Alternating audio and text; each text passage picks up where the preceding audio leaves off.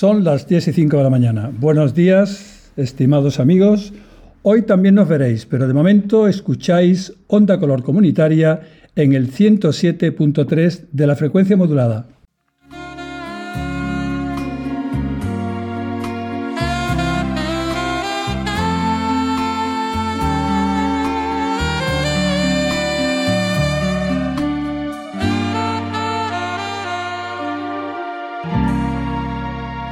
Soy Félix Bata y te doy, también en nombre de todo el equipo, la bienvenida a La Voz de Vida, el programa de radio, el taller de radio del aula de mayores de 55 años de la Universidad de Málaga.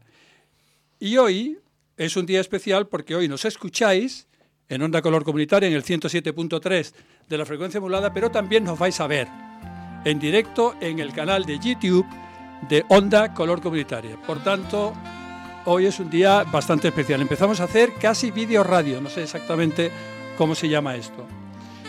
Y yo quiero empezar saludando al capitán, a nuestro patrón, nuestro navegante experto que trasciende fronteras. Más allá de las pedrizas, eres muy conocido, José Antonio Garay. Buenos días, ¿cómo andas? Muy bien, feliz. Un saludo. Bueno, y aquí en el estudio, también él como patrón, pero el estudio con esto del vídeo y ha habido maquillaje, peluquería, de todo. Entonces saludo a mi izquierda a Pepa Barrio Nuevo, ¿qué tal? ¿Cómo andas? ¿Qué tal? Yo con la pulsera de brillante. Ya os veo, os veo que estáis impecables. Santiago, tú también, ¿eh? Teresa Martín, buenos días. Buenos días, mira, preocupada porque me tapan las lentejuelas los auriculares. Pero Lleváis desde por la tarde ayer Claro. peluquería, maquillaje. tal. Total, esto no Carmen. Roldán, un placer, buenos días de nuevo. Buenos días, no me ha dado tiempo de ir a la pelu. ¿No? Bueno, esto nos pasa a Santiago. Estoy muy resfriadita hoy. Pero está muy guapa, Carmen. Gracias, gracias. Santiago González, ¿cómo estás? Feliz, muy bien. muy Del contento. Málaga, perdido, ya no hay nada que hacer. En Málaga, bueno, lo recuperaremos poco a poco. Como podamos, ¿no? Es-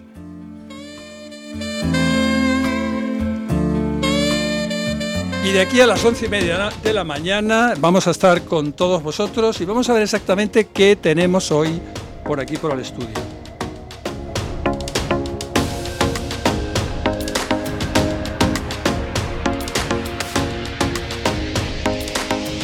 Bueno, pues hoy tenemos eh, a una mujer psicóloga, que por cierto yo creo que es la segunda vez que la tenemos por aquí, y ahora Teresa Martín nos las va a presentar y hablaremos sobre un nuevo proyecto. Y después, eh, Carmen Roná nos hace una pregunta que yo ya tengo la respuesta, Carmen. ¿Puede ser divertida la música, la música o la música clásica? La música La clásica. música, la música clásica. música divertida y Efectivamente. 40.000 músicas divertidas. Y después,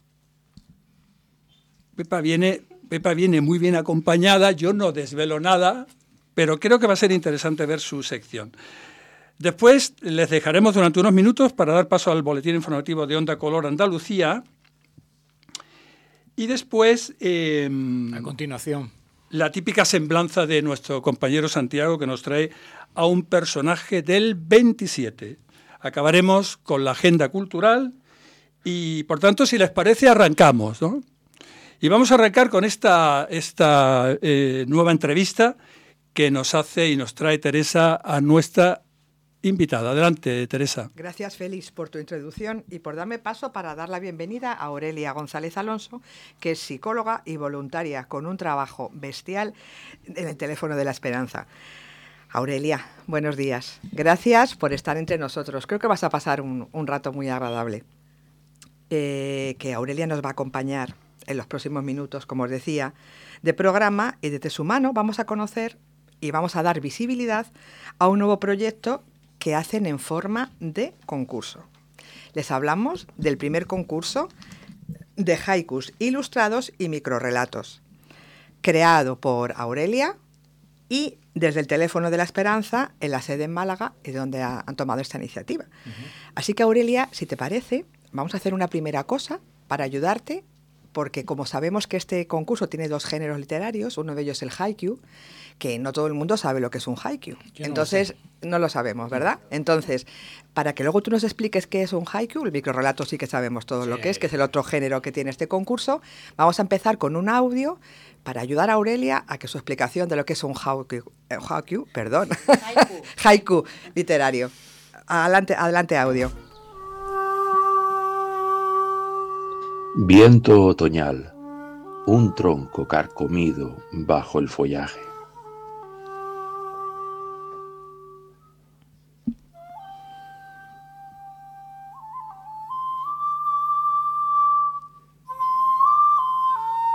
Ráfaga de viento, el árbol pierde sus últimas hojas.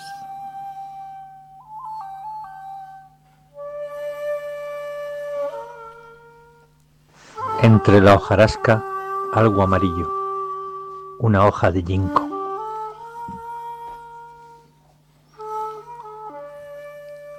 ¿Crees que ha sido de tu ayuda, Aurelia, para explicarnos qué es un haiku? Te dejo que nos lo expliques. Bueno, buenos días. Eh, primero, muchas gracias por estar aquí. Es verdad que es la segunda vez. En la anterior vine hablando de un, un proyecto sobre la soledad, con el trabajo con el Ayuntamiento de Málaga, y en esta otra vez pues me habéis dado la oportunidad de, de estar aquí. Pues yo creo que sí, que es, que es una ayuda, que es un haiku. Un haiku es una, es una forma de expresión de origen, de origen japonés en la que se utilizan versos son tres versos de, de, cinco sílabas, de siete sílabas, y el tercer verso de, de cinco sílabas también. Bueno, lo que y tiene mm, que va acompañado de una ilustración. Puede ser un dibujo, puede ser una fotografía, puede ser un grabado, lo que sea, ¿no? Y que tiene que tener relación entre esa, ese, esa imagen uh -huh. con, el, con el escrito. Mm, tiene una connotación, pues como bueno, muy poética, sencilla, muy emocional. Uh -huh. ¿no? Y por eso lo hemos elegido, claro. Pues a ver, mira, otra cosa. Esta idea nos parece estupenda, pero esto ha tenido un principio y quiero que nos expliques un poco de, qué, de dónde surgió la idea de hacerlo y si os ha costado mucho el, el echarla a andar. Bueno, esta idea yo llevo varios años queriendo hacer mm, actividades un poco diferentes en el teléfono, ¿no? Para conectar con, con la sociedad de, de, otra manera diferente. Y entonces llevo, llevo tiempo y yo sabía que esta idea yo quería que esta idea tuviera relación con algo con aspectos culturales no y ahí dándole vueltas pues bueno tuve contacto con lo que eran los haikus y me pareció que era pues la forma ideal. Eh, entonces hace dos años aproximadamente pues vino al teléfono un voluntario que es muy joven pero con muchas iniciativas también y con muchas ganas de, de trabajar Edu Bensabat y se lo comuniqué y le pareció estupendo y a partir de ahí nos pusimos a trabajar y bueno, ya está en la calle. ¿En algún momento pensaste que esta forma de, de, de lanzar la cultura también como una actividad más dentro del, del, del teléfono de la esperanza podía ayudar en, en, parte a hacer una terapia para, para la gente que utiliza el teléfono de la esperanza? La verdad es que en un principio eh, este proyecto tiene que ver con lo cultural con mostrar el teléfono a la sociedad de una manera un poco más moderna, como más cotidiana. Ese era un poco el principio, pero indiscutiblemente estamos hablando con la temática que es la esperanza y el escribir. Cuando... Esa, perdona, esa es la temática del, de, temática del concurso, creo, sí. ¿no? O sea, tiene que ser hablando sobre la esperanza. Sí, ¿no? tiene que ver con que cómo la esperanza pues ha ayudado a resolver una situación vital difícil o bueno, también como estilo de vida, ¿no? Ya. Entonces, mmm, bueno, teniendo esta, este motivo, pues indiscutiblemente alguien se tiene que parar a pensar qué es lo que siente y, y, reflejarlo de alguna manera. Y esto tiene un valor indirectamente terapéutico, claro. seguro. Claro. Pero el primer origen es pues poner la cultura eh, desde el teléfono a, en manos de un poco de la sociedad. ¿Que conseguimos las dos cosas? Perfecto, pues maravilloso. Perfecto.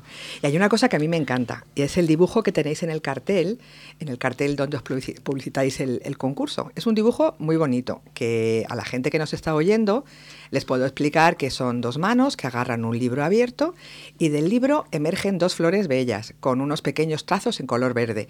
Y para nuestro estreno de streaming os lo voy a enseñar para que veáis cómo es el cartel, ¿vale? Y creo, me gustaría que, me dijeras quién ha creado este dibujo. Bueno, pues este dibujo mmm, que está creado con muchísimo cariño y con muchísima ilusión, precisamente mmm, lo ha hecho este voluntario del que he hablado antes, Eduardo Bensabat. Mmm, no es especialista, pero tiene... Pues es muy bueno, bonito. Sí. A mí me parece que es muy delicado. Sí, sí. Es muy delicado y no sé, a mí me ha transmitido un montón. Justo transmite lo que, lo que deseamos, ¿no? Un poco de belleza, sensibilidad, calma, ¿no? Que también Claro. queremos. Que, que te voy a preguntar, eh, ¿está primer concurso? Eh, ¿Cómo habéis empezado a publicitarlo? ¿En qué redes sociales lo habéis puesto? Es- Es donde mm, mm, que pensamos que la gente ahora más puede, puede acceder ¿no? para, para conocer un poco más de este concurso. Bueno, lo hemos publicitado como redes, eh, pues en la página web del Teléfono de la Esperanza, en, en Instagram, en Facebook, en, en las red- redes que tenemos en el teléfono también. Y luego pues hemos contactado con, con varias eh, librerías, eh, con bibliotecas, eh, con la universidad también, bueno, y ahora con, con vosotros que nos permitís que, que demos difusión de y nosotros este encantados, porque nosotros, aparte de que nos gusta y vivimos mucho la cultura, pues también nos ayuda, nos, nos, vamos, nos ayuda a ser mejores personas en, en estar en, en problemas sociales y ayudar en cosas sociales. Bueno, Aurelia, personalmente, ¿qué esperas de este concurso? Bueno, yo espero que funcione. Sabemos las dificultades porque es el primer, es la- el primer concurso y bueno, pues supongo que de- tendremos que aprender de errores y fomentar los aciertos, ¿no? Pero bueno, espero que llegue a la sociedad, como ya lo he dicho, que se entienda el teléfono como algo también moderno, y, pero sobre todo yo lo que espero es que la, que la gente disfrute mucho participando. Claro sí. Y mm, también dis- mm, pretendo disfrutar yo Claro. de todo este proceso. Y además me imagino que vas a estar muy atenta para retroalimentarte y para coger experiencia para un segundo concurso, ¿no? Claro, estarás Claro. preparada, preparada para, para Sí. todo ello. Muy bien, pues ahora si quieres nos vamos a volcar un poquito más en, en darle visibilidad a lo que es el concurso. Yo lo que puedo decir a los oyentes y a la gente que nos está viendo en streaming es que mm, si os metéis en la página de la, de la- el teléfono de la esperanza punto Málaga, en las, en las teclitas que hay arriba, en, en las pestañas que hay arriba, te metes en, en actividades, picas y hay un, un- te lleva directamente al enlace que pone concurso de haikus. Son- No, está- no están puestos los dos géneros literarios, pero por ahí entras y ahí puedes acceder a, a todas las bases que, que cumple este concurso, ¿vale? Eh, pero de todas las maneras, si quieres, cuéntanos así brevemente las bases del concurso más principales. Sí. Bueno, pues el concurso tiene estas dos modalidades, que son haiku y microrelatos, y las bases es, bueno, tienen que ser personas mayores de 18 años, estar escrito en castellano, tienen que ser eh, composiciones eh, originales, inéditas y propias, ¿no? La persona que lo presente tiene que, que ser eh, suya, ¿no? y mm, luego pues tiene que mm, eh, tiene que estar relacionada con la tema- temática que hemos que hemos planteado La de la esperanza. la de la esperanza efectivamente y, y luego pues adaptarse a un formato a un formato concreto según las según la cada una de las modalidades y se pueden presentar de tres maneras eh, llevándolo a la sede presencialmente, se puede eh, enviar también por correo electrónico o se puede enviar por, por correo postal. ¿Y los plazos de presentación? El plazo de presentación empezamos el 1 de octubre hasta el 12 de, ma- de enero Vale. y el fallo será el 12 de febrero. Se puede presentar cualquier persona de todo el ámbito geográfico español, entiendo, ¿no? Sí, cualquier persona español o mundial. O ¿eh? mundial. Le aceptamos a todo Mira el mundo. que si lo hacemos súper internacional, esto, Mira, Aurelia, ¿eh? Estaría bien. Lo que sí es que el premio se recoge en Málaga. Vale. ¿Quién conforma el jurado?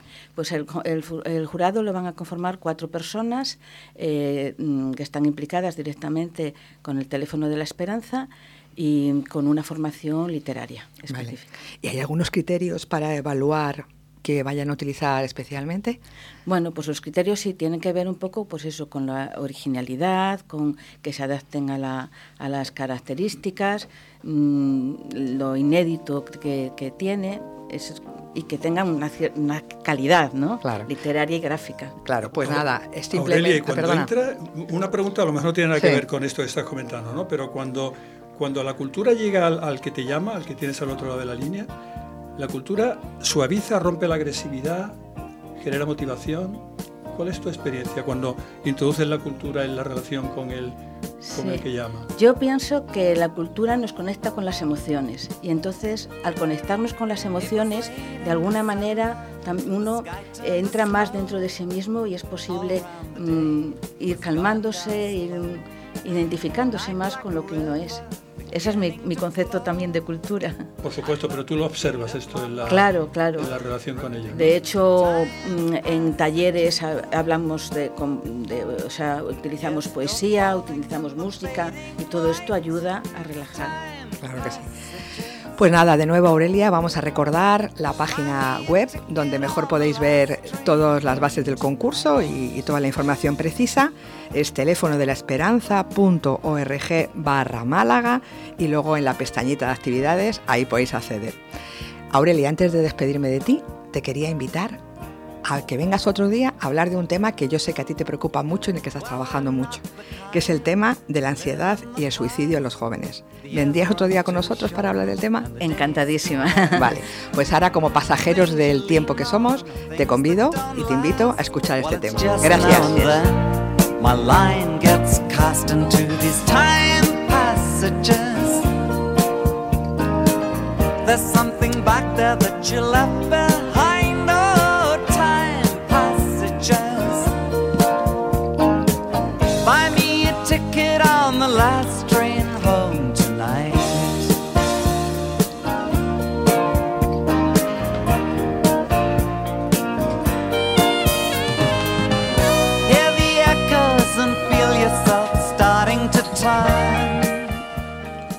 Bueno, pues eh, después de esta extraordinaria presentación de Aurelia, que por supuesto estás invitada cuando quiera, nuestra compañera Carmen nos va a plantear si realmente la música clásica nos parece o no divertida.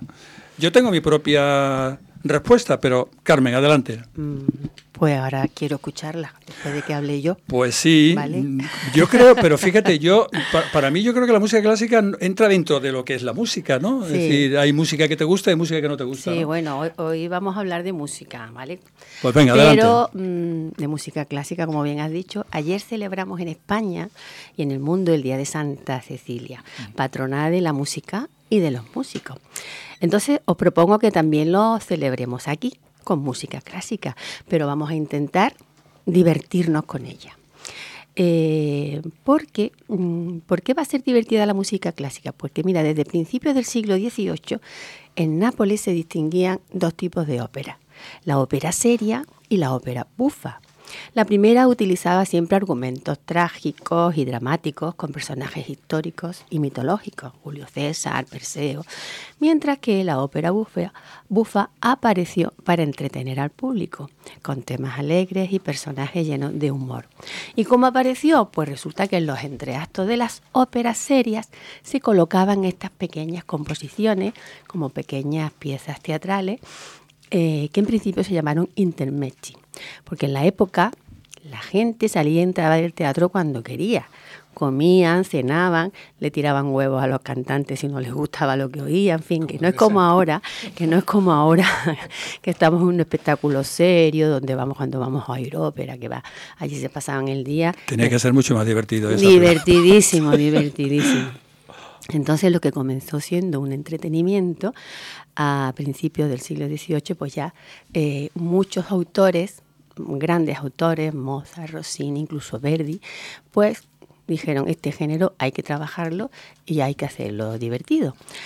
Entonces, mm, por ejemplo, podemos escuchar una pequeña, un pequeño trozo. compositor fabuloso, tantas obras ha hecho bellísimas y siempre ha hecho dúos femeninos, varios de ellos, y uno en particular, muy especial.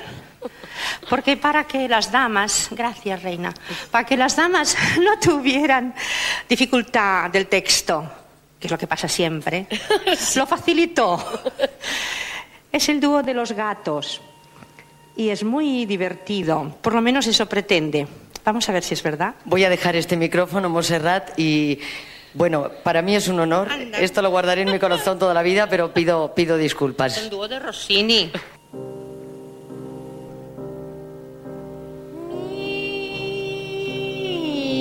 miau. Miau.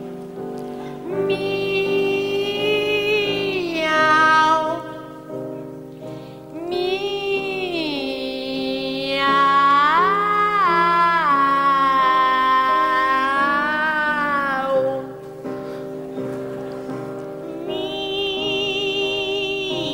Miau. Oye, la ponemos de sintonía del programa.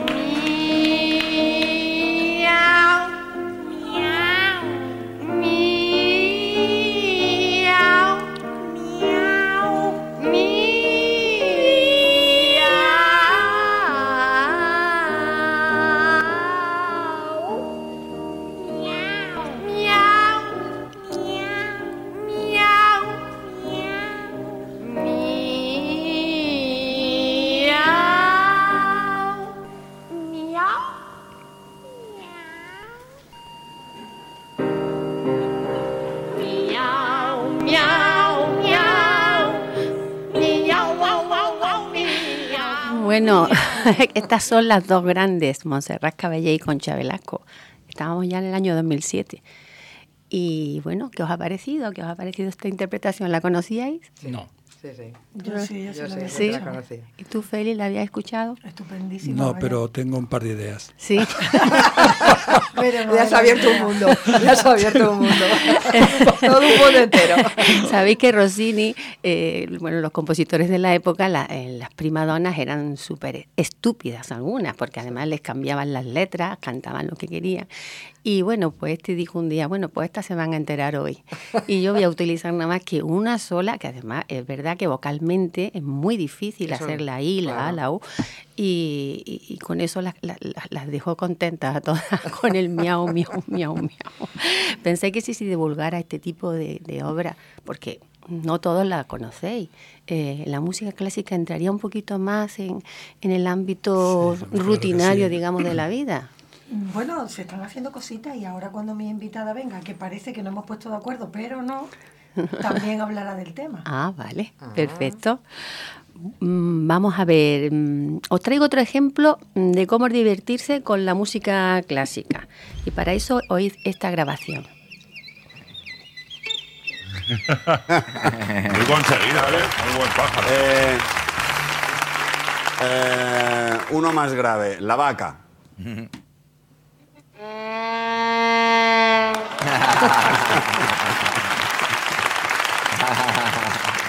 Bien, me obligas a...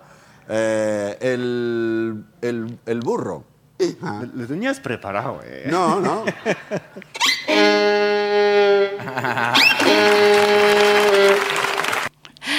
Eh, Ara Malikian, lo conocéis, ¿no? es un famoso violinista de origen libanés, pero que es residente en España, de nacionalidad española, pero fue nominado como mejor músico de música clásica ¿eh? en el año 2007 por una grabación que hizo del poema, del poema concertante de Xavier Monsalvage, que es uno de los autores máximos que ha habido en el siglo XX en España. Y hizo esa grabación con la Orquesta Sinfónica de Castilla y León y la verdad que, que es un músico extraordinario, pero él que ha hecho, él ha conjugado los monólogos y la, la diversión, la ha conjugado también un poco con este, con la música clásica, incluso ha metido ya música, temas suyos y música más moderna. Y mm, ¿queréis que lo escuchemos un momentito y luego hablamos sobre él? Eh, yo creo que ha conseguido acercarse a todos Nos los van a regañar porque hay gente que trabaja aquí que tiene que, que cerrar el, el recinto, el conserje que tiene que que tener una familia, tener sus niños que están esperando en casa, está... Bueno, de momento quería tocar un último tema de mentira, eh, pero es un tema eh, muy, muy hermoso, muy bello, de, de probablemente el compositor más grande de todos los tiempos. Es un compositor barroco, igual que nosotros, todos somos muy barroco, ve. Eh, este, este señor barroco que compuso este tema se llama Johann Sebastian Bach y vamos a tocar un tema tan bella, tan hermoso que queremos aprovecharlo y dedicarlo a todos vosotros, gente maravilloso. Con este tema agradecer de todo, todo, todo corazón que hayáis venido. Nosotros le hemos dado todo, todo que tenemos en el cuerpo, en el alma y en el corazón. Más no tenemos, es lo que hay. Así que eh, muchísimas gracias. Hasta muy pronto. Bueno, hasta mañana, vamos. Así que muchísimas gracias. El sentido del humor siempre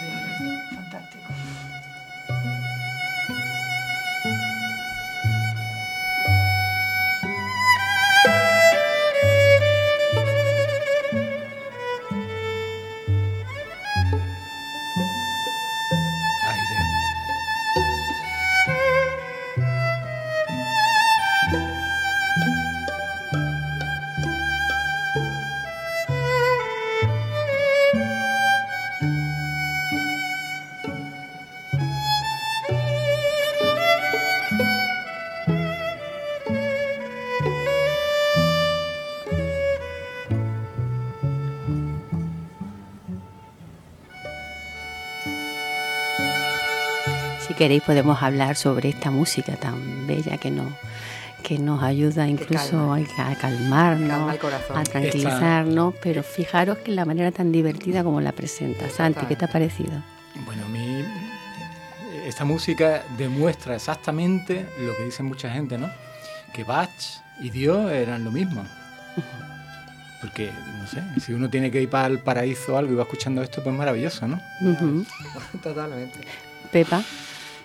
Bueno, yo, yo nada más quería hacer un comentario sobre lo que tú has dicho, la forma de presentar esta música de una manera que, que mucha gente que, que igual no le gusta la música, la música clásica, pero termina eh, llegando a la música clásica. Es algo parecido a lo que hablábamos en, en el anterior programa, cuando comentábamos lo de Camarón de la Isla.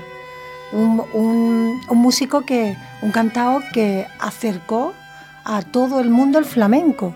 Entonces yo es que creo que eso es interesante. La, cuando se hacen formas nuevas, eh, la gente se le atrae porque es que lo- siempre lo mismo, lo puro, pues no le llega a todo el mundo. Lo formal, lo serio, siempre. Hay que, hay, que, hay que hacer un poco Innovar. de yin y yang también. ¿Y sabes lo que pasa? Que yo pienso que la música clásica, igual que la ópera, ha estado mucho tiempo encorsetada.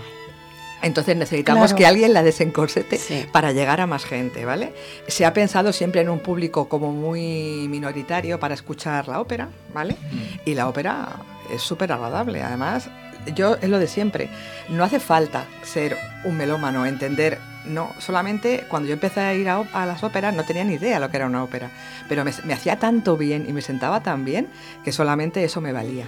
Entonces, el, sacar al, al encorsetamiento de la música clásica de una forma que, que, pueda vivirla todo el mundo, que, esté para todo el público, pues yo creo que es una maravilla, vamos. Esto es lo Estoy mejor. completamente de acuerdo contigo. Siempre me acuerdo de la escena de, de Julia Roberts en Pretty Woman, que se Exactamente. había meado en las bragas Claro. directamente con la traviata.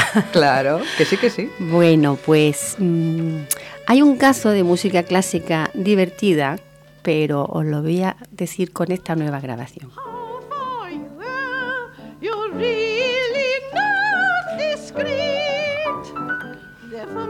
advice is that you look twice when judging those you meet. My little white hand, so fine. my foot with its contour divine. my feet so disarming. My waistline so slim and charming. Qué difícil hacer estos Ya cambios con la voz. Es que, Tremendo. es que estáis viendo lo que desafina esta mujer. Claro. Pero esta mujer tenía un público, ¿eh? y está, está, Entregado. esta mujer- entregado, lle- llenaba, llenaba. Sí. Ya sabéis quién es. Sí. Helen Foster Jenkins, ¿verdad? pues era una, una norteamericana, ya lo sabéis, que se casó con un millonetti. Eso es. Y cumplió su sueño. Y que cumplió su sueño de cantar ópera. Pero sin pasta. embargo, es que además llenaba los teatros. Llenaba los teatros porque la gente iba a escucharla y a reírse. Ya. Entonces era súper divertida. Y luego los críticos, cada vez que hacían una crítica en el periódico, decían impresionante, bestial, fabuloso, pero, pero nunca Pero nunca. decían qué timbre, qué técnica, que nada. Entonces la gente iba en masa. O sea que. O sea que al, al- al dueño del teatro le interesaba muchísimo. Totalmente, el, el dueño Era del un teatro negocio seguro. dinero. Fíjate, el psiquiatra, no sé si os acordáis de Juan Antonio Vallejo Nájera, Sí. que era un psiquiatra muy reputado, además escribió varios libros, uno de ellos era Locos Egregios, creo recordar. Pues este médico le ponía a sus pacientes a escuchar a Helen Foster para sacarlos de la depresión. Dice que se lo pasaban pipa cuando se lo ponía. Y no solo eso, sino que les ayudaba también a escuchar música clásica. Yo, como no he podido intervenir antes, se me ocurre dos cosas. Una, cuando he escuchado a, a Bach, lo que se me ha ocurrido es que me quedéis hasta bien. Sí. Eso es, es una música tan envolvente. Te, te- te ha ennoblecido, ¿no? ¿Por qué Te ha tenemos que aguantar esto? Vuelvo- vuelvo a hablar Bueno, en serio. Pero es que te caíamos mal, Feli, después de tantos No, años pero, de compañerismo. pero siempre hay momentos mágicos, Carmen. Siempre hay momentos mágicos. Y, y ahora con esta canción lo que se me ocurre cuando ves una película antigua y ves música antigua, ves el ambiente, se lo pasaban muy bien. Con lo cual esa música de una u otra forma los tenía que animar, ¿no? Sí, sí, sí, sí. Yo creo que la fusión, igual que en la cocina, va a ser un gran logro en la música clásica, ¿no? Un poco lo que comentaba Pepa de juntarlos Sí, con flamenco, que- con rock, ¿no? Que, que, hay comentaba iniciativas. Tere, que hay que abrir un poco Hay que abrir. y dejar Pero el, bueno, y también, el hay- y también Bueno, hay que bueno. abrirlo en lo económico, ¿eh? De todas formas, como conclusión, yo diría que cualquier manifestación musical vale. Cualquiera, aunque sea coger una lata y hacer pum, pum, pum, pum. Sí, sí, para pasarlo bien y para divertirse, eh, fundamental en la intención y las ganas que le pongamos. Totalmente. Bueno, pues entonces podemos concluir que sí, que la música clásica puede ser divertida, ¿no? O que los intérpretes la puedan hacer divertida. Mm. Porque el público lo que queremos es salir siempre del, del teatro con un buen sabor de boca, no salir tristones ni salir con un buen sabor de boca. Bueno, pues abandonamos esta pequeña tertulia en honor de Santa Cecilia con música, por supuesto, divertida. Y, como no, del Universal Mozart. He estado ensayando decir Wolfgang Amadeus Mozart, pero, Pero no no me salía. Y- y, ahora, y ahora me ha salido, he dicho Wolfgang. Perfectamente, bueno. además. No tenías presión, no tenías presión. Pues vamos a dejar la tertulia con su papageno y su papagena, por supuesto, personajes entrañables y divertidos de la flauta mágica. Escuchadla, sentidla y sacad a la luz vuestras propias emociones.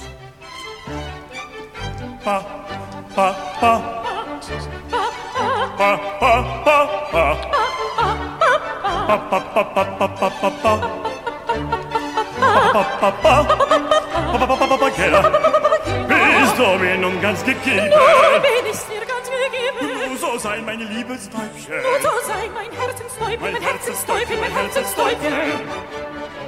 Welche Freude wird das sein? Welche Freude wird das sein? Wenn die Götter uns bedenken. Unser liebe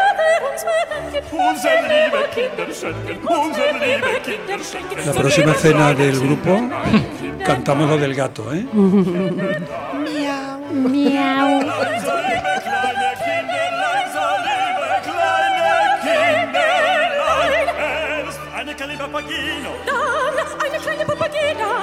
Dann wieder eine. Dann wieder eine. papageno, papageno, papageno, papageno, papageno. Es ist das höchste der Gefühle. Es ist das höchste der Gefühle. Viele, viele Papageno, Papageno, Papageno, Papageno, der Eltern singen. Es ist das höchste der Gefühle. Es ist das höchste der Gefühle. Wenn viele, viele.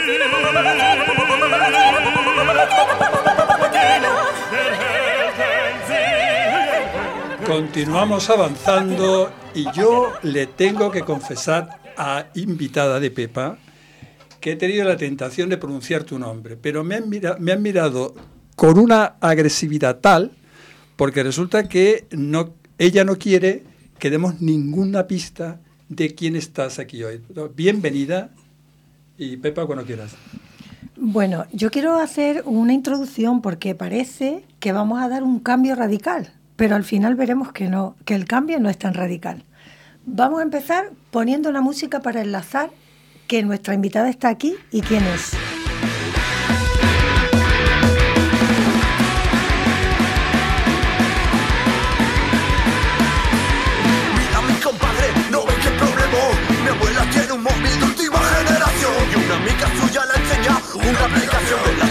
Cualquier tío que le quiera hacer un favor Y no lo entiendo yo, no nivelo Se pone de lunes a domingo Bueno, pues sí, tenemos aquí a la abuela, la abuela de Loncha Velasco, que ya recordarán ustedes que estuvieron aquí con nosotros hace como tres programas. Entonces ella es, eh, entre comillas, la abuela de Loncha, pero ella es Carmen. Mingue. Estupendo, Carmen, encantada de tenerte aquí con nosotros. Buenos días, encantada de estar aquí con vosotros. Oye, primero te tengo que preguntar, esa experiencia sería inolvidable, hacer ese el videoclip de este tema. Totalmente. La verdad es que me lo pasé, bueno, yo creo que todos nos lo pasamos genial. Pero además yo iba un poco sin saber lo que me iba a encontrar, ¿no? Porque tú les ves a ellos y dices, uff, a ver dónde me he metido, qué es esto. Pero mira, desde el primer momento fue sentirte como en casa, o sea, fantásticos. Pero además tú te, te atreviste porque tú eres de, bueno, no eres, eres- has vivido mucho tiempo en Madrid Sí. y llevabas poco tiempo aquí en Málaga. Sí. Cuando viste en un bar o no te recuerdas dónde que buscaban personas para hacer este vídeo. Sí, sí, así fue. Yo vi que iban a hacer un casting para, para ese videoclip, no había hecho nunca un videoclip y dije, pues hay que, hacer, hay que hacer de Qué todo. bueno, qué bueno. Es, es que- Qué bueno, es genial, que, que estoy encantada, ¿eh? Con que estés aquí. Pero además, eh, mm, tú, tú te vienes a Málaga cuando te jubilas porque tú eras arquitecta, ¿no? Sí. Vale, entonces tú te vienes a Málaga a, a probar suerte, a, A vivir disfrutar aquí. de la vida, se vino. Exactamente, a disfrutar de la vida. Eso Yo es, vivía en claro Madrid, sí. estaba de Madrid hasta el gorro Ya y dije así en el mapa, ¿dónde me voy? ¿Dónde me voy? Voy a probar en Málaga a ver qué Tiro para abajo, ¿no? Y en Vale. Málaga se está de vicio. Claro. Desde aquí no me muevo. Eh, pero antes de, antes de empezar a hablar de, de ti y de tu profesión y de todo lo que ahora vamos a ver que tiene mucho que ver con lo que hablaba la compañera Carmen, antes de eso, nosotros tenemos un mensaje para ti. Ah. Hola Carmen, aquí Rafa Muriana de los Loncha Velasco. ¿Qué tal? ¿Cómo estás? Qué alegría que, te, que siga. Seguro que siga ahí con el teatro y con todo. Vaya, que ya sabes que para nosotros es una alegría siempre tenerte presente ahí en nuestro vídeo. Ese que ha llegado tan lejos, eso lo ha escuchado ya todo el mundo. Pues nada, Carmen, decirte que ya que estás ahí, los Loncha Velasco oficialmente te invitamos el 1 de diciembre, ahora en una semanita ya, al concierto de presentación del segundo disco. Me escribes aquí que tienes mi número y si no se lo pides a Pepa y, y sin problema, te lo, me vienes y te vienes con una amiga para el concierto con nosotros, ¿vale? Vale. Un abracico. Muchas Hola gracias. Carmen, aquí. Rafa Muriel. Muchas gracias, un He placer. querido ponerte esto, que lo hablé con él, porque ellos te tienen muchísimo cariño. Aquí contaron las anécdotas de cómo había sido la grabación del vídeo y la verdad es que nosotros lo pasamos fenomenal cuando ellos estuvieron aquí y, y nos dio la idea de que pues sería muy interesante contar contigo. Así que aquí te tenemos hoy. Eh, bueno, retomando un poco tu vida y mm, porque estás aquí y qué has hecho, eh, creo que tú hiciste, ya empezaste con el teatro en Madrid. Sí, sí, sí, yo empecé allí, pues surgió la oportunidad, pues la vida te va llevando, te va llevando donde te tiene que llevar. Entonces yo trabajaba como arquitecta, pero una persona que había conocido hacía dos días me comentó, pues mira, pues yo conozco una chica que tiene una escuela de teatro, si te quieres pasar. Y, y me pasé, me subí a hacer una prueba y ya no me he bajado del escenario. Pues muy bien. Y, y aquí eh, también eh, eh, la compañera Carmen ha hablado de la ópera bufa y precisamente tú la semana pasada hiciste una ópera bufa, bufa de Shakespeare. Sí, sí. Hicimos una obra de Juan Manuel Hurtado con personajes de Shakespeare totalmente Locos. totalmente loca, cantando a capela, en fin, hicimos lo que pudimos, pero, No, pero salió que muy bien. bien. Pero vamos a, a hilar un poco para, para que nuestros oyentes no se pierdan. Eh, tú llegas a Málaga y empiezas a buscar mm, sitios donde hacer teatro y te encuentras con, con este con Juan Manuel, ¿no? Sí, bueno, primero me vine, yo me, yo me venía a Málaga sin conocer a nadie, sin, sin saber nada de Málaga realmente. Entonces solo me vine con una casa buscada y un contacto de una escuela de teatro. Entonces, eh, que era la escuela de Irene Viñals, no era de Juan Manuel. Aquí en Málaga es fácil hacer amistades y, y expandirse, entonces pues una cosa me va llevando a otra, otra, otra, otra, hasta que conocí, coincidí con este hombre, con Juan Manuel Hurtado, que es un, un fuera de serie, la verdad es que es un cerebro, y hemos congeniado muy bien, entonces ahora pues él, él dirige las obras, las escribe en general o la adapta obras de clásicos, y, y yo actúo. Ah, muy bien. Genial. ¿Y qué otra obra has hecho que podrías comentarnos? Así alguna interesante o alguna que haya sido especialmente mm, para ti algo, algo diferente. Pues eh, mira, estuvimos, yo he colaborado también con la ESAT haciendo obras de teatro. A ellos les, les interesa tener actores profesionales para sus proyectos y, y a mí me interesa como, pues como ejercitación. La verdad, si no tienes otras obras, pues vas allí, estupendo. Y fue una obra con mucha gente que fue muy interesante. Fue muy interesante. Mulholland era un proyecto de fin de carrera y pf, éramos un montón de gente en el escenario y aquello es- estuvo muy bien porque yo estaba acostumbrada a, a- a- a actuar con poca gente, la verdad. En general había actuado pues con tres, como mucho cuatro personas y tal. Pero aquello éramos como pf, 18, 19 en el escenario.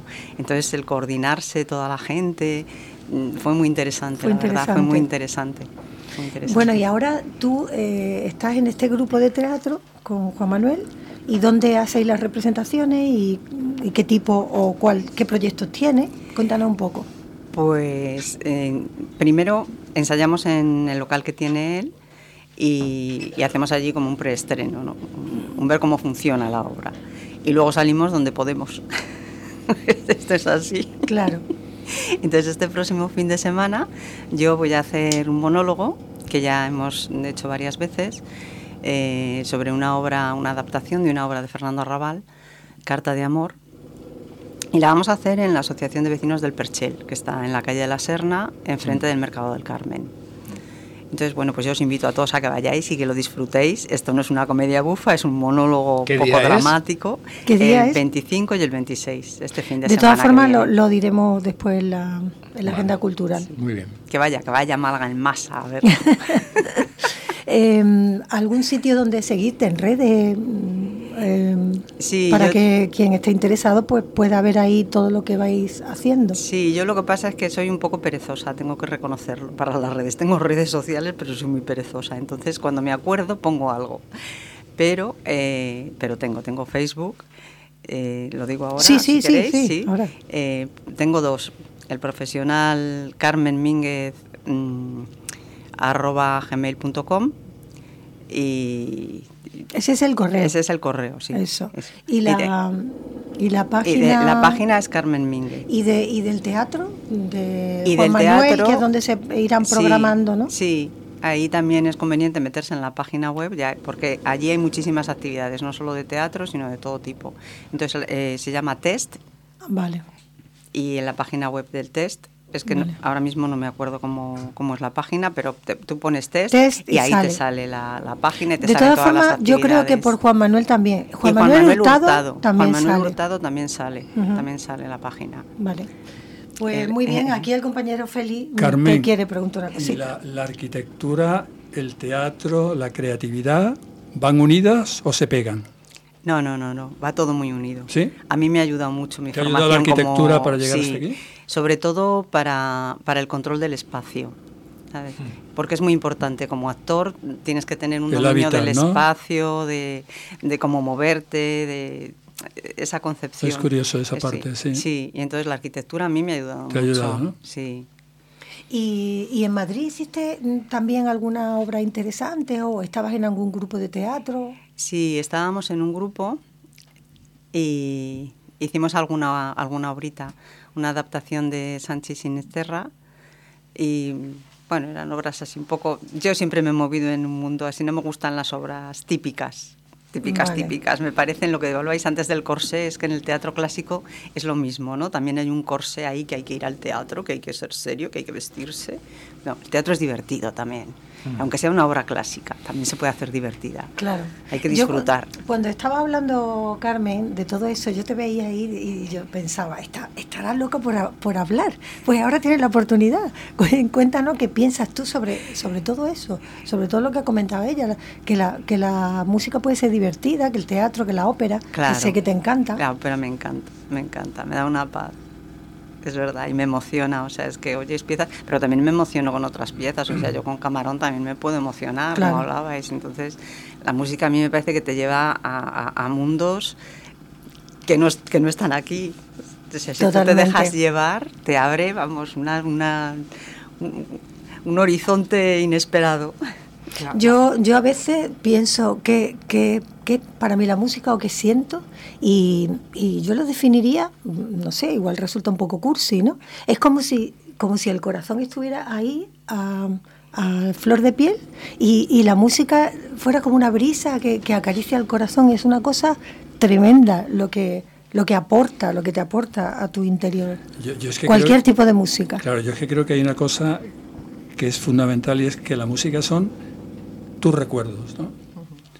No, no tiene por qué ser tu recuerdo. En mi caso, por ejemplo, yo... ¿Y una medicina para el alma? Claro, Pues es por una ejemplo. medicina, Total, es una medicina, total. pero también son recuerdos. Tú, tú vas transitando por la vida Sí. y es raro que no pongas música a momentos. Yo- Sitios que tú estás identificado yo con un tipo de canción. No estoy hablando de canciones de, de despecho o de separación. No, no, no, no. Hablo en términos positivos. Es la ¿no? música. Es la, música, sí que te va llevando y te, te va transitando, ¿no? Otra cosa distinta es que después tú, tú de cualquier tipo de música puedes hacer un espacio maravilloso, ¿no? Mm. La paz también es divertida. Tú escuchas a Bach, que aparte de caerme muy bien vosotros a partir de ese momento, ya lo he dicho, pero eh, la paz, eh, la paz también es divertida, ¿no? Pero escuchad, ¿a vosotros nos Sí. pasa algunas veces que de repente escucháis una canción que hace mucho tiempo que no escucháis y decís, anda, y a mí estoy con Félix, automáticamente me, me, me lleva al momento de mi vida donde esa música se escuchaba más. No lo puedo evitar. A mí no. Sí, sí, a mí sí, a mí, A sí mí me, no me pasa. a mí tra- me transborda, sí, sí, me lleva, me lleva ya. José, pon Bach porque esto se está liando. No, un no, poco. no, no, no, va- no. A ver, vamos, a escuchar, vamos a escuchar un temita que ha elegido Carmen, que le gusta a ella mucho, que es cortito, así que nos da tiempo a escucharlo. ¿Vale?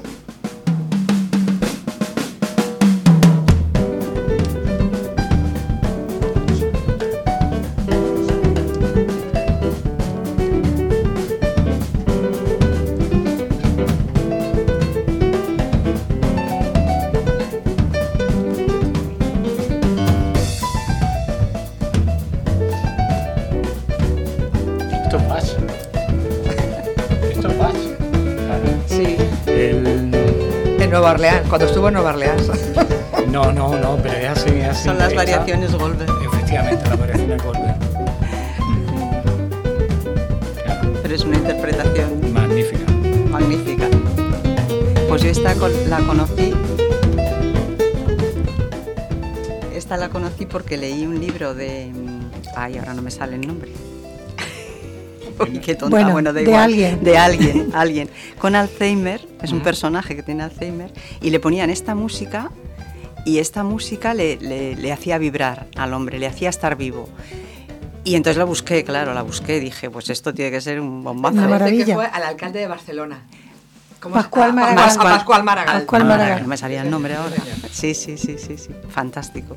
Bueno, vamos a escucharlo un poquito.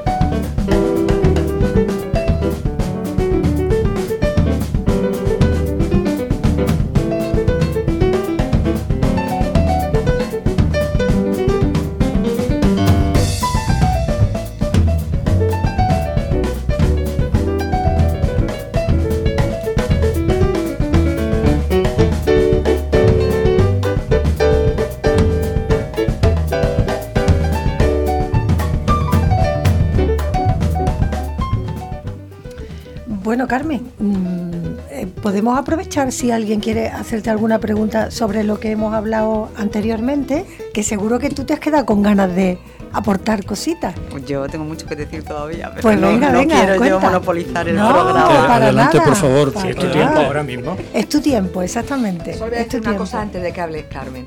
Me encanta tu sonrisa. Sí, se sí? ríe un montón, se ríe un montón. Pero eso también, también forma parte, no, natural en ti, pero también forma parte del actor el, el- el- lo que llamamos la, la mímica, la gestualidad, ¿no? Eso todo también tiene muchas cosas innatas, veo, porque no todo, porque no todo se aprende, ¿verdad? No. Ahí va. Yo cuéntanos, creo que una cuéntanos. semillita, una semillita hay que llevar. Cuéntanos. Pero, pero sí se puede aprender. La técnica se aprende Porque siempre. escúchame, tú de, de chiquita seguro que ya te tiraba el teatro. Muchísimo. Yo hubiera querido ser actriz desde, desde pequeñita, pero bueno, la vida te lleva, te lleva a otros sitios. ¿Por qué no? ¿Cómo vas a ser actriz? Haz otra cosa primero. Bueno, pues Eso vale. es la, la cantinela de los Que padres que de tienes que comer siempre. todos los días, ¿no? Exactamente. Bueno, pero al final, al final has tenido la suerte de poder Bueno. hacer lo que te gusta. Además, nunca es tarde. Fantástico. Mirar a María. Galeana. Sí, sí, ¿Eh? sí, sí, Mirar sí. a María Galeana, Sí, sí, pro- sí. de profesora de literatura, pasó a ser una actriz de las más buenas que hay en España. realmente. A mí me han propuesto en la universidad hacer un papelito, un pequeño papelito en una obra de teatro. Me recomienda que lo haga o lo rechazo. No, claro. Hazlo, hazlo. Si el teatro es sanador también, como la música, es fantástico. Bueno, fantástico. yo, yo no lo he dicho nunca, pero yo hice también una obra de teatro. Os lo Bueno, confieso. bueno. Eh, fue en Tovejuna. Y hice de alcalde. Toma. ¿Eh? Pues, una, pues- pero. pues yo he hecho a Ionesco. Nos acordé de. Es increíble la potencia que tiene este grupo. ¿eh? De cuenta, no tiene desperdicio. Es increíble. Y yo la casa de Bernarda Alba en el instituto. Anda. Bueno, una de las hijas. Bueno, Pues yo bueno, no he hecho nada. A que nos vamos todos contigo a hacer teatro. Venga, Igual, venga, sí, igual, formamos igual, un igual, grupo igual. estupendo. Igual, igual, igual. Bueno, pues yo creo que ya termina nuestro tiempo y Bueno, que quizá- no, no, yo creo ¿No? que no, ¿no? Yo creo ¿Todavía? que tenemos Ah, unos no. minutos más Igual nos para- hemos pasado. Sí, sí. De Bueno. todas formas, hacer teatro, hacer teatro después de, de trabajar como arquitecta, ya no tener la presión de, de lo que decía Santiago de llegar a final de mes, eso también es bueno, ¿no? Muy bueno. ¿Verdad? Yo entiendo que la gente que se dedica al teatro profesionalmente y tiene que vivir de ello, lo vive de otra manera. Normal, es la más, angustia ¿no? de, Claro. claro, Es la angustia de tengo, sí, tengo que hacer lo que sea. Entonces Y yo porque me- un día te levantas sin voz y ¿qué pasa? Mm, Que no. no puedes hacer la función, no evidentemente. puedes permitírtelo, o sea, Nada. tienes que estar cuidándote continuamente porque no puedes, no puedes. es un Mira, yo hace poco Claro. he estado en el Teatro Maravillas, que he ido a ver La Ponia, no sé si te suena. Y la, la primera actriz era la Rañaga, Amparo la Rañaga, y se le notaba que estaba súper resfriada, porque cada vez que hablaba se daba la vuelta y oh, oh, a toser, a toser. Y yo lo estaba pasando también un poquito mal con ella. Pero luego ella lo intentó entremeter como si estuviera dentro de la obra y bueno, no quedó tan... Pero llevas tu razón, en el momento que se te va la voz, No, no, no es que no puedes hacer puedes. nada, es Si como te- el cantante, igual. Si te pasa algo de eso, pues tienes que incorporarlo al personaje en ese momento y, Claro. y salir por donde puedas, pero es una responsabilidad. ¿eh? Miguel Río llevaba una bufanda puesta en agosto, ¿eh? me lo creo, Sí. me lo creo. Carmen, Pues ¿el sí. teatro No se se muere? permitía. No, No se muere el no teatro, se ¿verdad? muere, es imposible, imposible. Puede estar. También hay un tema como lo de la ópera que decíais. Es que, claro, ir a la ópera, dice, la gente va a la ópera, ¿cómo van a ir a la ópera? Con lo que cuesta una entrada de la ópera. Es imposible. o sea, Pero no, no solo eso, Carmen, es que no hay entradas. Y eso es, que, no, es que no hay entradas, los teatros son pequeños para, para Claro, la gente que quiere ir. Y además que tienes que ir. programarlo con mucha Con antelación tiempo. si quieres tiempo. coger una entrada. Y aparte, aparte que en España, yo por ejemplo, donde más la sigo es en Madrid, en el Teatro Real, y es que mm, tampoco hay tanta temporada lírica, no es tan, an- no es tan extensa. Entonces, pues al final, en una población que es muy grande, eh, por- aunque no sea todo el mundo afín a la ópera, al final se queda corto y, Sí. y son peleas. para Sí, pero ten en cuenta que montar una ópera, Tere, tú no puedes decir todas las semanas monto una Sí. ópera. No, es el espectáculo más completo que hay. Es curioso porque no mucha gente sabe que Jerez es un magnífico sitio para... Jerez tiene ¿Para un festival ópera? de ópera conocido. Sí. sí, sí, sí. Aparte de las motos, ¿no? Sí, sí, sí, sí, sí. Ah, pues fíjate, todo el mundo conoce las No, motos. no. Pues yo no lo sabía. Jerez, sí, sí. ¿Sí? Sí, sí, sí. Y volviendo a lo de antes, aparte entiendo que es caro por todo el montaje que lleva. Pero Sí. tanto, es que no Pero- sé, pero al final se queda encorchetado, lo que Ah, hemos dicho claro. antes, en un determinado. Es que se hace elitista la ópera. Claro, es que Claro que puede sí. estar subvencionado para que todo el mundo pueda acudir aunque- una vez, aunque sea una vez. Pepa, tienes el honor Ensayos. de despedir a Carmen. Carmen, no sabes el placer que es tenerte aquí con nosotros.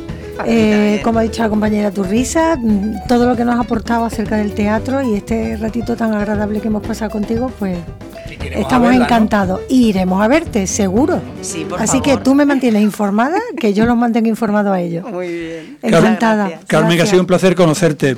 Vente por aquí cuando quieras, ¿eh? Ya que vengo todos los días. ¿eh? Cuando tú quieras. Estimados amigos, eh, le dejamos con el boletín informativo de la Onda Local de Andalucía, pero volvemos en cuatro minutos.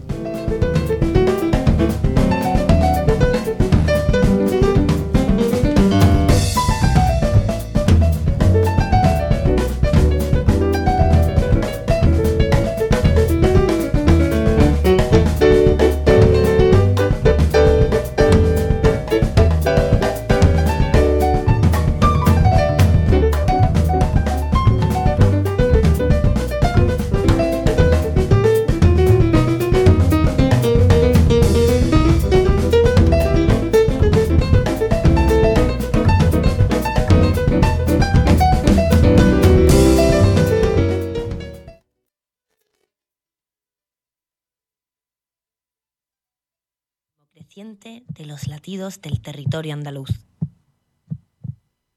Son las 11 de la mañana, la hora en la que mucha gente va a clase para sacarse el graduado escolar.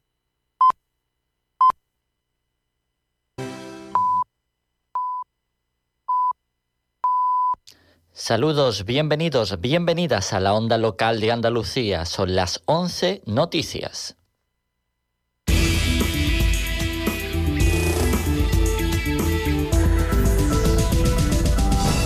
El gobierno inicia en diciembre las primeras expropiaciones para comenzar las canalizaciones de Rules. El gobierno central ha anunciado para el, último tramo del año la convocatoria para el levantamiento de las actas previas a la ocupación de las fincas que serán sometidas al proceso de expropiación para llevar a cabo la construcción del desglosado 9 de las canalizaciones de la presa de Rules. De esta forma, el Ejecutivo Central da el pistoletazo de salida al proceso previo a que las máquinas comiencen a trabajar sobre el terreno, algo que podría ocurrir en el primer trimestre de 2024. En este sentido, el presidente de la Comunidad General de Regantes del Bajo Guadalfeo, Fernando Moreno, confía en que se cumpla con los plazos establecidos. y confiamos en que los plazos se cumplan, que los 30 meses que hay de ejecución de este desglosado se lleve a buen puerto y estemos hablando que para cuando concluyan los fondos de resiliencia esté finalizado, empezamos a ver luz a final del túnel, 20 años después de la finalización de la gran presa de Rules, que junto a la presa de Berna conforman este sistema que va a dar agua a toda la costa de Granada. Eh, una agilización, le pedimos a las administraciones celeridad máxima La Junta de Andalucía avanza que se están elaborando estudios para solicitar una identificación geográfica protegida para la castaña de Huelva. La consejera de Agricultura, Pesca, Agua y Desarrollo Rural, Carmen Crespo, ha avanzado este miércoles en el Parlamento andaluz como posibilidad que se están elaborando una serie de estudios con el objetivo de solicitar una identificación geográfica protegida a la castaña de Huelva y así dar argumentos científicos para justificar la singularidad y las posibilidades de apoyo las inversiones de transformación en el sector de la castaña.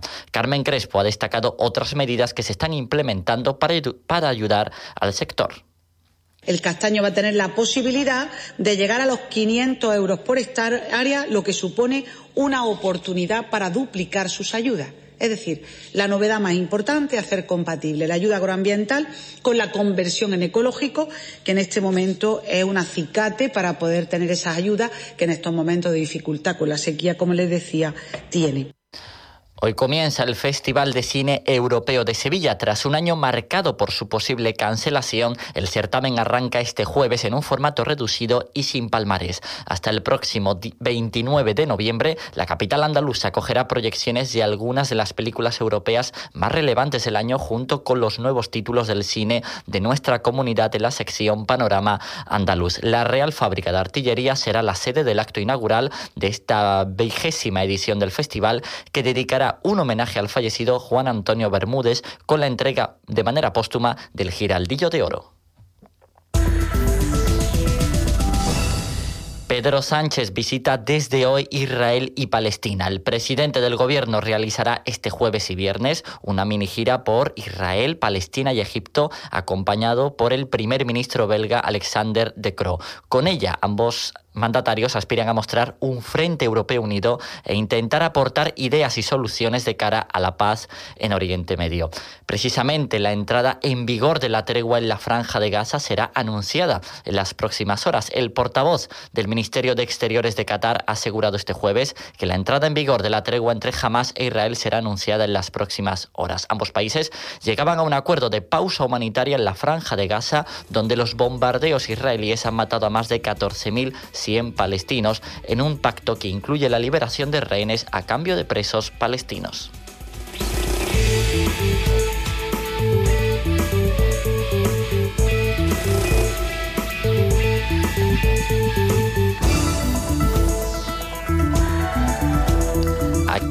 Aquí lo dejamos. La información continúa a las 12 con un nuevo bol- boletín y a la una con la segunda edición de De Este a Oeste. Sigan informados e informadas en su emisora local o comunitaria.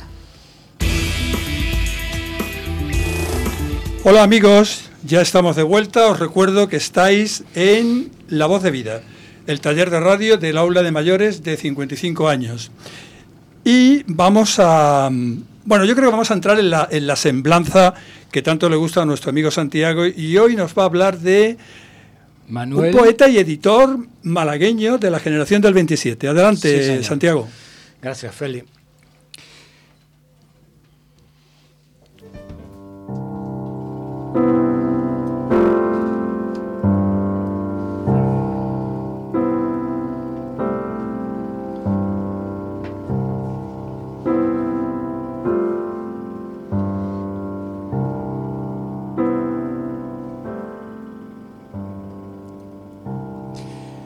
Vida de Manuel Altolaguirre fue marcada por el azar, como algo definitivo que le cambió la vida. Manuel nace en el año 1905 en Málaga, en la calle Strachan. Fue el poeta más joven de la generación del 27. Otro poeta importante, Emilio Prado, nace en la misma calle, seis años antes. Juntos estudian el bachiller en los jesuitas del Palo y también a la vez establecen juntos en Málaga la memorable imprenta sur. Nuestro poeta, en su juventud adolescente, conoce a otro joven que veranea con sus padres en Málaga. Se hospedan en el Hotel Hernán Cortés. Se hacen muy amigos. Incluso los dos estudian Derecho en la Facultad de Granada y ninguno de los dos ejercieron de abogado. El nombre de ese muchacho es Federico García Lorca. Silvio Rodríguez hablaría de causas y azares. Efectivamente. Siguieron su amistad en Madrid, juntos en la residencia de estudiantes, donde se formó la generación del 27. Federico le presenta a Manuel, la que se convertiría en su esposa, la poetisa Concha Méndez, una componente principal del movimiento feminista llamado La Sin Sombrero. A Federico García Lorca, todos lo sabemos, lo asesinaron en Granada. Y nombran a Manuel Altol Aguirre como director del grupo de teatro La Barraca. Tiene que sustituir a su amigo. Escribe elegía a nuestro poeta. Me olvido de vivir si te recuerdo. Me reconozco polvo de la tierra y te incorporo a mí como lo hace la parte más cercana de tu tumba. Pero volvamos a Málaga, a otros momentos más felices. Manuel vivió en el Limonar Alto. Entonces era una zona de montes de olivo y casas con jardines. Allí en su casa le escribe unos versos a su madre. Pero antes se lo leyó a la criada. La muchacha pensó que valía la pena imprimirlo. Su novio era tip, tip, tipógrafo. Sabía que no me iba a salir, tipógrafo. De nuevo aparece el azar. Cuando Manolo vio sus versos imprimidos, conmovido decide ser impresor. Era tan solo un chiquillo. De esta manera describe Alto Laguirre su primera imprenta, la imprenta sur, junto al puerto de Málaga. Nuestra imprenta tiene forma de barco, con sus barandas, salvavidas, faroles, vigas de azul y blanco, cartas marinas, cajas de galletas y vino para los naufragios. Era una imprenta llena de aprendices, uno manco, aprendices como grumetes que llenaban de alegría el día en el pequeño taller que tenía flores, cuadro de Picasso y música de falla. Imprenta alegre. Durante 27 años trabajó como impresor, muy reconocido en Málaga, en París, en Madrid, en Londres, en Valencia, en La Habana y en México. Se convirtió en un editor y maestro impresor, al igual que Juan Ramón Jiménez, uno de sus poetas preferidos. A Manuel nunca se le llamó Manuel, todos le llamaban Manolo y Manolito. Los más cercanos, Juan Ramón Jiménez, Federico Cernuda, Emilio Prado, Miguel Hernández, Pablo Neruda, incluso Picasso, que le pagó el billete de barco desde París a México, donde se exilió. Vicente Alessandre, uno de sus amigos y padrino de su única hija, llamada Paloma, le llamaba el ángel. Lo recoge en uno de sus versos. Dicen que aunque habita en la tierra, es en realidad un ángel. En Málaga, de una forma más popular, se decía que no andaba, que flotaba. Siempre despertó un singular afecto como persona. La poesía de Alto Laguirre no fue muy abundante, pero sí de un gran valor sostenido a lo largo del tiempo, de principio a fin. Ningún otro poeta de la generación del 27 puede funcionar como síntesis de las corrientes que alimentaron al grupo. Fue uno de los creadores más polifacéticos del siglo XX. Poeta, dramaturgo, conferenciante, articulista, guionista, traductor, director y productor cinematográfico. Durante toda su vida se comportó como un artista artesano. Fallece junto a su mujer en accidente de coche en 1959. Ella en el instante del siniestro y él un día después. Venían de presentar el documental en el Festival de Cine de San Sebastián, dirigido por él y titulado El Cantar de los Cantares, sobre el poeta Fray Luis de León, el que tanto le influyó. Su idea era bajar a Málaga después de pasar por Madrid y proyectar el documental en el cine Goya, pero sobre todo para estar con sus amigos, que preguntaba por ellos como si no llevara 20 años fuera de España. De uno de sus primeros versos de juventud, dedicado a su amigo Federico García Lorca, en aquellos veraneos en Málaga, intentaré recitar el poema que se titula Playa. Espero que no se molesten ninguno de los dos.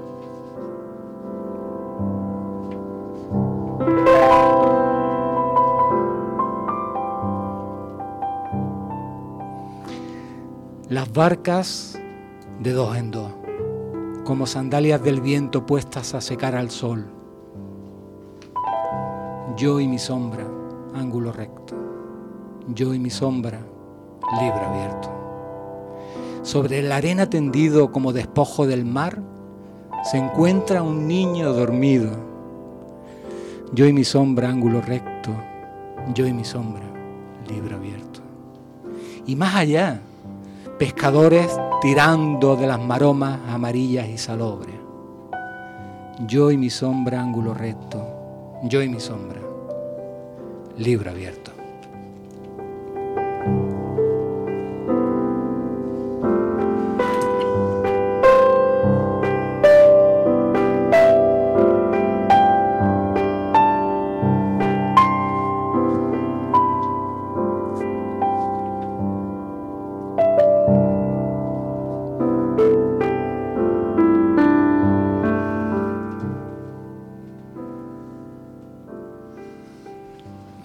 Estaba pensando si, si, si mm, él tuvo relación con los Larios, ¿no? Porque te- ¿no tuvo algo que ver con el diseño de la calle Larios? Bueno, porque, por- porque, mm, vamos a ver, estamos hablando de, de- de donde él nace, del, del arquitecto Strachan, ¿no? Hablamos de este, sí. Claro, pues este, este señor, que es- pues claro que sí, diseñó lo que, lo que, lo que actualmente es la calle Lario y hizo muchas obras en Málaga, muchísimas, entre ellas el pabellón psiquiátrico de San, de, del Hospital Civil. Y so- en la caleta hizo chalets magníficos y, en fin, La verdad es que Málaga ha dado personas relacionadas con el mundo de la Efectivamente, en una, muy importantes. ¿eh? en una calle tan cortita como va de, Mo- de Molina, de Molina Lario a, a calle Lario, que, que nazcan dos poetas de esa categoría, pues es difícil Pero muy cerquita también, en la calle Córdoba, también creo que fue, no, no sé, corregidme, Alessandre fue. Efectivamente, allí nació. Efectivamente. Que por cierto, fíjate tú, coincide. hay una plaquita ahí. Eso es, coinciden dos cosas. Cuando nace Vicente Alessandre en esa calle se llamaba como un pintor eh, popular malagueño que pintaba paisajes y tal, y se lo cambiaron por su nombre y le ofendió muchísimo. Muchísimo, porque decía, vamos, pero yo quién soy para esto, ¿no? Y aquí en este caso también, porque en este caso la calle esta se llamaba calle Naranjos y le ponen el nombre del arquitecto. Ah, fíjate.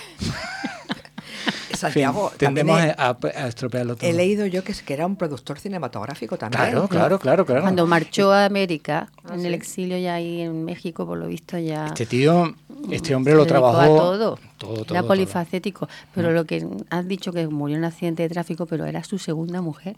Efectivamente. Porque se separó efectivamente. de Concha Méndez. Es que él, él, en su viaje hacia México, tuvo que hacer una parada en Cuba, porque resulta que la niña cogió el sarampión, una cosa de esta. Entonces no le permitían entrar, eh, seguir el viaje. Y ahí, bueno, pues él empieza, sigue editando, porque él llevaba encima una, como una especie de imprenta movible. Y el, mom- el- el- en la época que estuvo en Madrid, la mujer la le, le ayudó mucho a, a imprimir también a él, ¿no? Como otra, como otra persona más del taller. Santiago, ¿te has dado cuenta que ayer por la noche estudiaron, eh? ¿Quién? Pues todo. Se conocen. Se conocen. Ah. Tú ¿Por qué- sabes, por qué- tú por qué sabes que la improvisación es algo muy bien estudiado. Decía el Iñaki Gabilondo que, la, que las, mejores, las mejores improvisaciones son las que mejor se, se preparaban. ¿Por qué llegas a este personaje? Pues yo llego a este personaje pues porque la generación del 27 mm, es una generación que yo creo que fue muy estropeada por una serie de hechos. Que había una gente muy interesantísima, además muy abierta a todo, al cine, al teatro. Eran, no sé, mm, gente que me interesan. ¿Alguna cosa más? Nunca vuelve a Málaga, ¿no? Vuelve a España. Sí, sí, volvió. Sí, volvió. Pero Hizo- muere, muere en En los Burgos. años 50. Efectivamente, llegó, llegó y estuvo aquí en Málaga. Lo que pasa es que iba un poco como, como a escondidas. Y después ya cuando en la segunda vez que vino a presentar el corto que hizo, pues ahí ya le aseguraron que podía ir tranquilo, que no, que no le iba a ocurrir nada, que no iba a ser detenido ni nada, porque ahora estábamos en, en que en esa época estaba todavía el, el régimen anterior. ¿no? Por eso, por eso.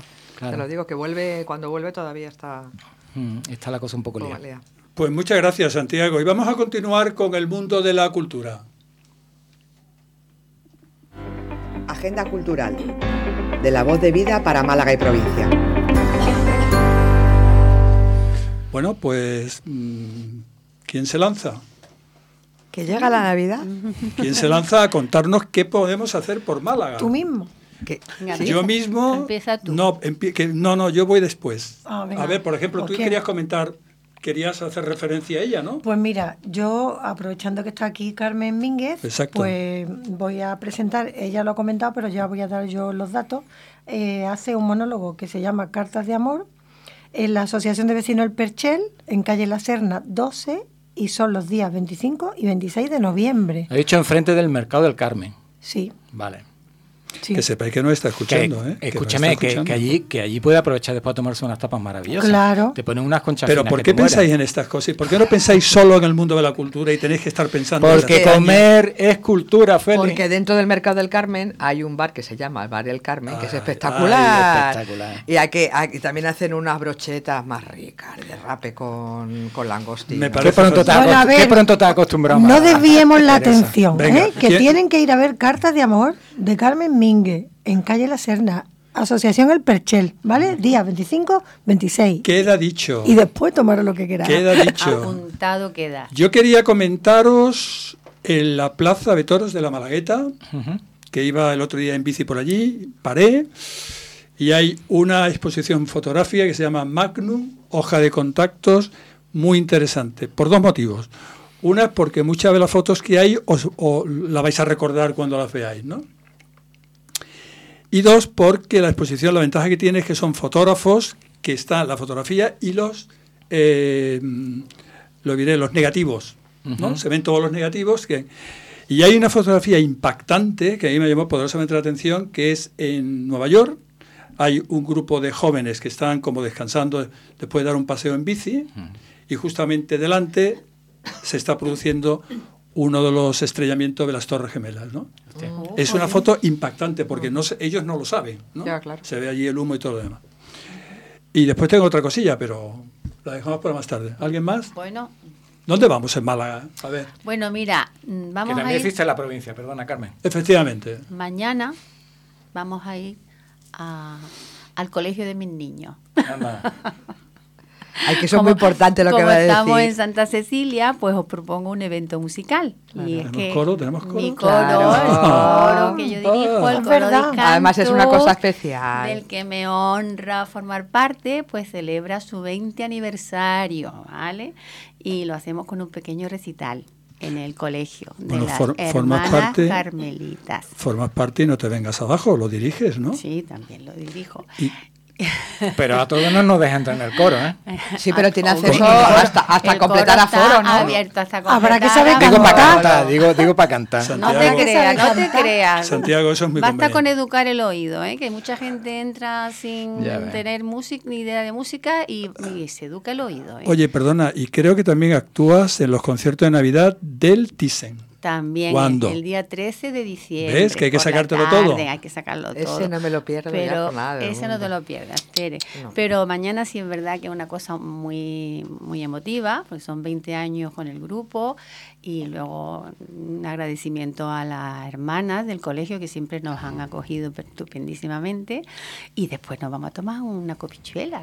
Así que a las 7 de la tarde... Siempre estáis pensando en lo mismo, Siempre, ¿eh? Todo termina la- con el mismo fondo, La ¿te das cuenta? cultura siempre tiene que ir mezclada con la gastronomía. La verdad es que no nos Sí, parecemos nada a vosotras, que de eso no pensáis en absoluto, no. ¿eh? Lo sé. Bueno, a la- lo digo la hora a las 7 de la tarde. Perfecto. En Muy el bien. Colegio de las Hermanas Carmelitas de la Rotonda del Limonar. Mira, mañana podéis acercaros por elegido, Mm. donde actúa la orquesta del Conservatorio Superior de Música de Málaga, que la dirige un catedrático de dirección de orquesta que se llama Juan Paulo Gómez. Y este chico tiene una ventaja y es que dentro de unos meses, quizás antes de Navidad, presenta en el Cervantes un proyecto de fusión, de esto que hablábamos antes de flamenco, pero no recuerdo ahora mismo quién era el, el, can- el cantador, pero es uno de los conocidos. Y hace un, un proyecto de fusión entre la orquesta y el, y el cantador de ¿Eso ¿Qué flamenco. día? ¿Qué día? Bueno, creo que en la información no da el nombre del, canta, del cantador. No doy el nombre del cantador, no, no, doy que, no, que no viene, que no viene, que no viene. que no viene. No, creo que no. Lo he leído yo. Vaya, que no lo sabe el nombre del cantador porque no lo han puesto. No, no, no, pero no en esto de mañana. Esto no tiene nada que ver. Lo de mañana es una, un, Yo un- te hablo de lo del, De del conservatorio. Eh, No, no, pero lo Ah, del vale, vale, vale, No, no, vale. no, mañana no viene el cantador. El cantador es una cosa que tiene previsto para hacer en el Teatro Cervantes. Ah. Y yo ahora mismo no, seguro que, y porque Málaga está absolutamente repleta de cosas, ¿no? yo- yo- Pues yo Eso me voy, a, a decir. yo me voy a la. Navidad. Venga, ¿eh? adelante. Me voy a la Navidad. Con la, gafa, mañana... con la gafa de sol puesta, ¿no? Exactamente, con pantalones. ¿Has visto los castañeros en la Alameda con bermudas asando castañas? Eso es A mí maravilloso, eso hombre. me hace Eso una no- gracia eso tremenda. no se lo puede perder nadie. no se lo puede perder nadie. Pues nada, que mañana toca el encendido navideño. Eso, que por, eso, además creo... por eso te digo la gafa de sol. Exactamente. Que lo que digo es que creo que es el primer año que el metro llega hasta el centro, ¿no? Sí, Correcto. Exactamente, Sí. con lo cual la gente que vaya, por favor, que utilicen el transporte público. Ahí estamos. Los que vivan por aquella parte de allí, porque los que vivimos en Málaga y No el tenéis 11, metro, el no 11, tenemos esa ventaja. el Pues- 11 y el 3. O andando o, Nos hemos o quedado sin metro. sin metro. Y entonces, bueno, pues mañana es a las 7 de la tarde. ¿Sabéis quién va a encender las luces? ¿Quién es la persona invitada de la, encargada de pulsar el botón El que, interruptor. que dará la luz a la Navidad malagueña 2023? Va- vamos a ¿Quién? dejársela. La gallega ilustre. ¡Hostia! ¿Quién es? Casal. Efectivamente. Sí. Qué maravilla. Sí, qué mañana maravilla. la tenemos, la tenemos aquí. Está casado con un malagueño, ¿eh? Y además, sí, es que tiene mucha... Tiene, mu- tiene muchos vínculos Da- con da- Málaga. Dale paso a José. Sí, Pero- que porque quiere es hablar en tocaya control. suya, es tocaya, ¿no? no Es que- tocaya ¿Quiere como hablar? ¿Quieres Marina. hablar algo? ¿Quieres hablar algo de Luz tenéis- Casal? tenéis los A micros a ver, ahí, ¿eh? A ver, Tenéis a ver, los a micros ver. ahí. A ver. A ver, José, ¿qué nos quiere decir Luz Casal?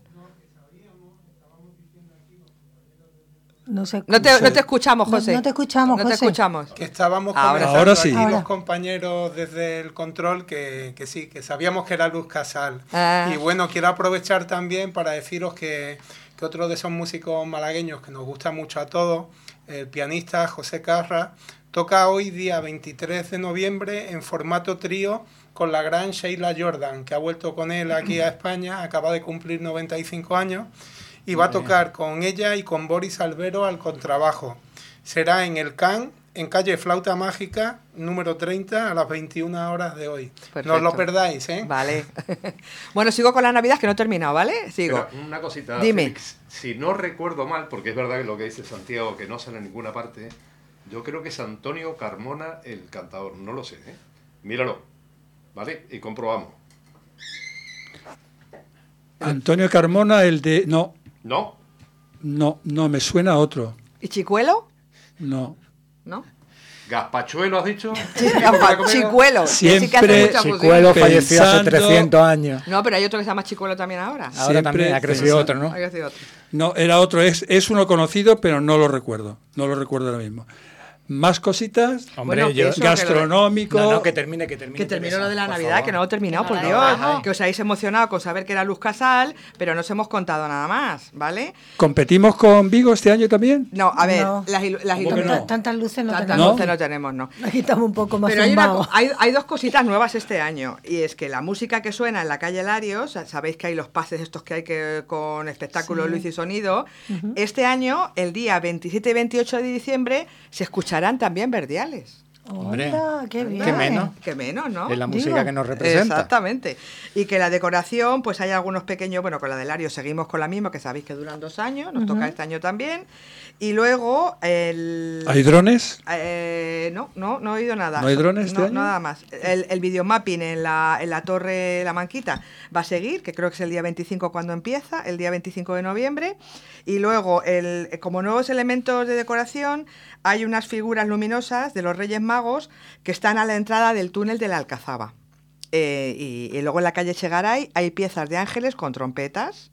En la Plaza del Carbón lucen bolas navideñas de colores que cuelgan de lazos dorados. O sea que hay un poquito de iluminación nueva. Y la de la Alameda también, que sabéis Tú que es- sabes que que, es esa, como un bosque. que esa empresa, la empresa Ximénez, son de Puente Genil. ¿Ah, sí? Y tú sabes dónde ponen también su iluminación. ¿Dónde? En la Plaza Rockefeller, en Nueva York. No me digas. Ah, sí. ¿Dónde la la- pista llevan de- de hielo? muchísimos años Ah. iluminando Nueva York.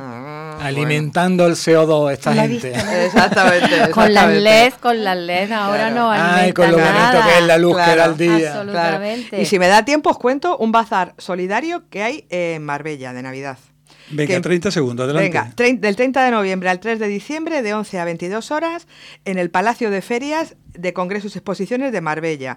Hay, aparte de vender eh, puestos, hay gastronomía y, actuaciones musicales en Marbella. En Marbella. Venga, aquí hay cola, Carmen, y después Pepa. Bueno, yo le iba a dar Venga. la vez a Pepa. Venga. Bueno, como evento literario, ¿vale? Comento, una compañera nuestra, poeta, a la que entrevisté en el programa del pasado 9 de noviembre, Concha Vacas, viene a Málaga a presentar su libro de poemas, como ya comentamos, Arderán las rosas, y viene muy bien acompañada por el escritor José Luis Ferris de la cátedra de Miguel Hernández de la Universidad de Elche, ni más ni menos.